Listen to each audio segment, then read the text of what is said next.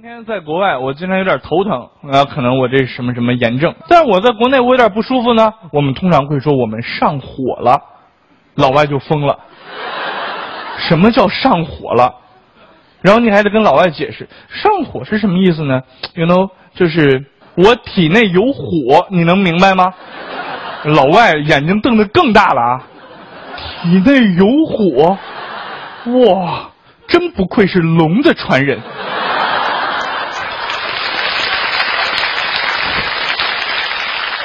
中国和外国其实，在很多生活细节上都有巨大的差异。比如说吃东西，我们经常听说外国人不吃内脏，是吧？听说过这件事的人举手看一下。哦，很多人是谬论啊，是那些不会吃饭的外国人才不吃内脏。鹅肝不是内脏吗？对吧？什么烤小羊腰子，这不是？好像也是我国料理啊，就是。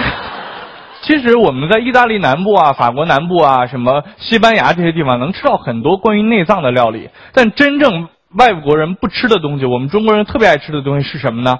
比如说鸡爪子，外国人是真的不吃的。有一次建国当着一个外国人，咔咔跟那啃鸡爪子，啃的特别特别香，外国人看着觉得瘆得慌，然后就跟建国说：“呃，你你你你们中国人为什么会吃这个东西呢？”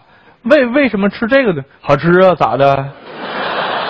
好吃不能吃吗？不是，你不觉得它看上去特别像我们人类的手吗？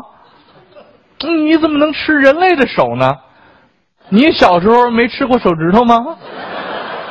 是不是特别香？这吧更香。外国的餐厅还有一个我们中国人觉得很高大上、很洋气的分级制度，叫做美其林制度，是吧？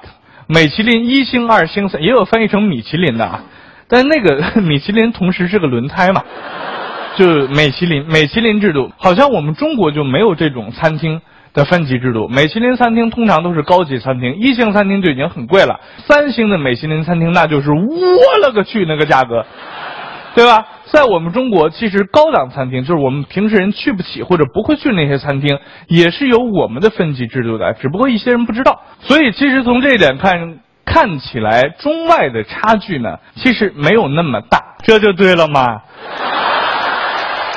这些我们都不说了。还有人吐槽中国人在国外的有一个跟当地文化不相符的行为，叫做不给小费。是吧？中国人为什么没有养成给小费的习惯呢？我觉得跟我们的国情也是有关的。比如说，我们中国人在饭馆里面吃完饭之后，结完账需要给小费，掏出十五块钱给服务员。来，服务员，这十五块钱是给你的小费。服务员接过去啊，谢谢先生，帮我开张发票，对吧？服务员没办法嘛，就去开了张发票，拿回来之后，顾客拿着发票一刮奖啊，中了五十，立刻就跟服务员说：“哎呀，你看。”给你小费真是给对了，你看，给你十五，啪一下刮出来五十，来来来，再给你十五，谢谢你啊，再开张发票。